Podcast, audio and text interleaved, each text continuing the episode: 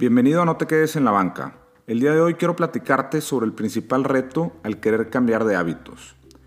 No sé si alguna vez te ha pasado que un día decides que hoy es el día para cambiar.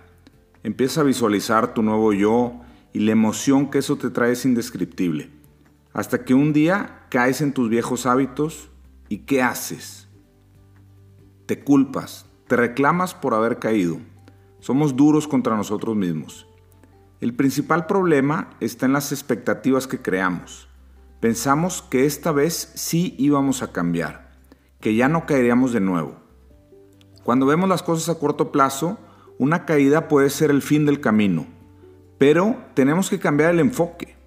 Una caída no nos define, no es el fin del camino, es solamente un evento en el camino.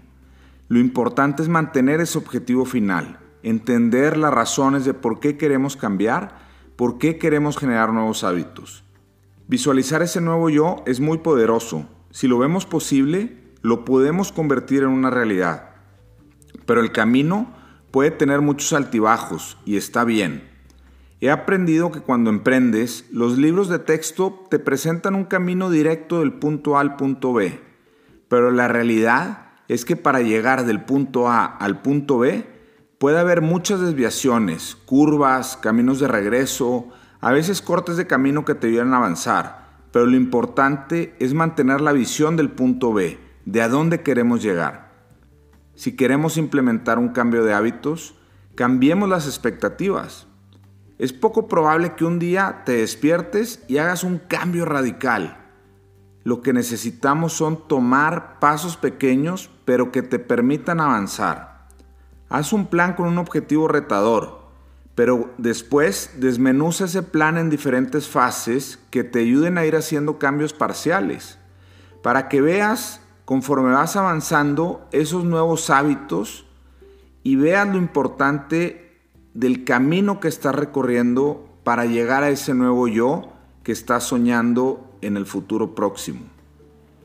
Planea cómo te quieres ver en un año y empieza con cambios pequeños que puedas evaluar cada semana o cada dos semanas. Si en el camino tienes un tropiezo, velo así, como un tropiezo, y no como el fin de un plan. Lo importante es que puedas ir visualizando los avances.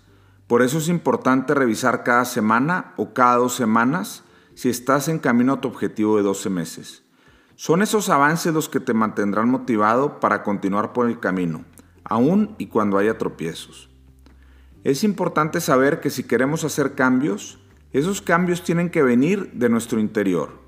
No podemos esperar que los cambios vengan del exterior, ya que no podemos controlar nada que no sea nuestro propio yo. Cambia tu lenguaje, cambia tu visión de las cosas, cambia tus hábitos o tus costumbres, cambia tu conversación interna. Todos ellos son cambios de tu interior.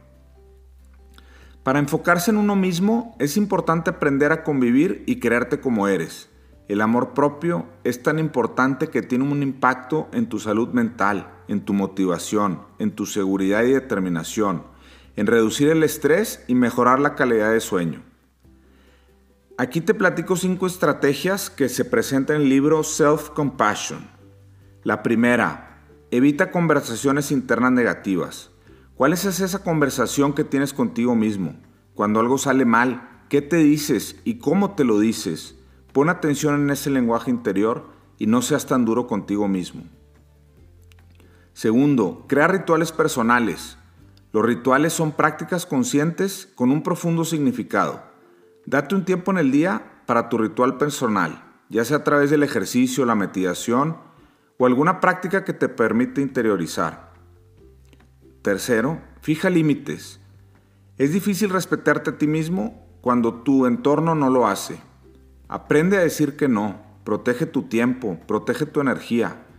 Es una excelente forma de generar amor propio. El cuarto, sé compasivo contigo mismo.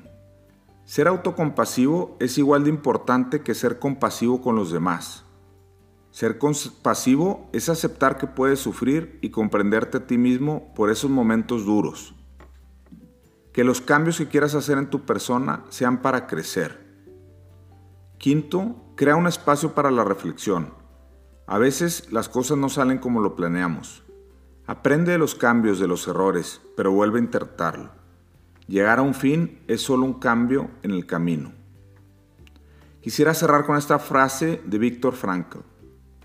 Cuando ya no podemos cambiar una situación, entonces comenzamos a ver cómo cambiamos nosotros. Espero hayas disfrutado este capítulo. Nos vemos en la próxima.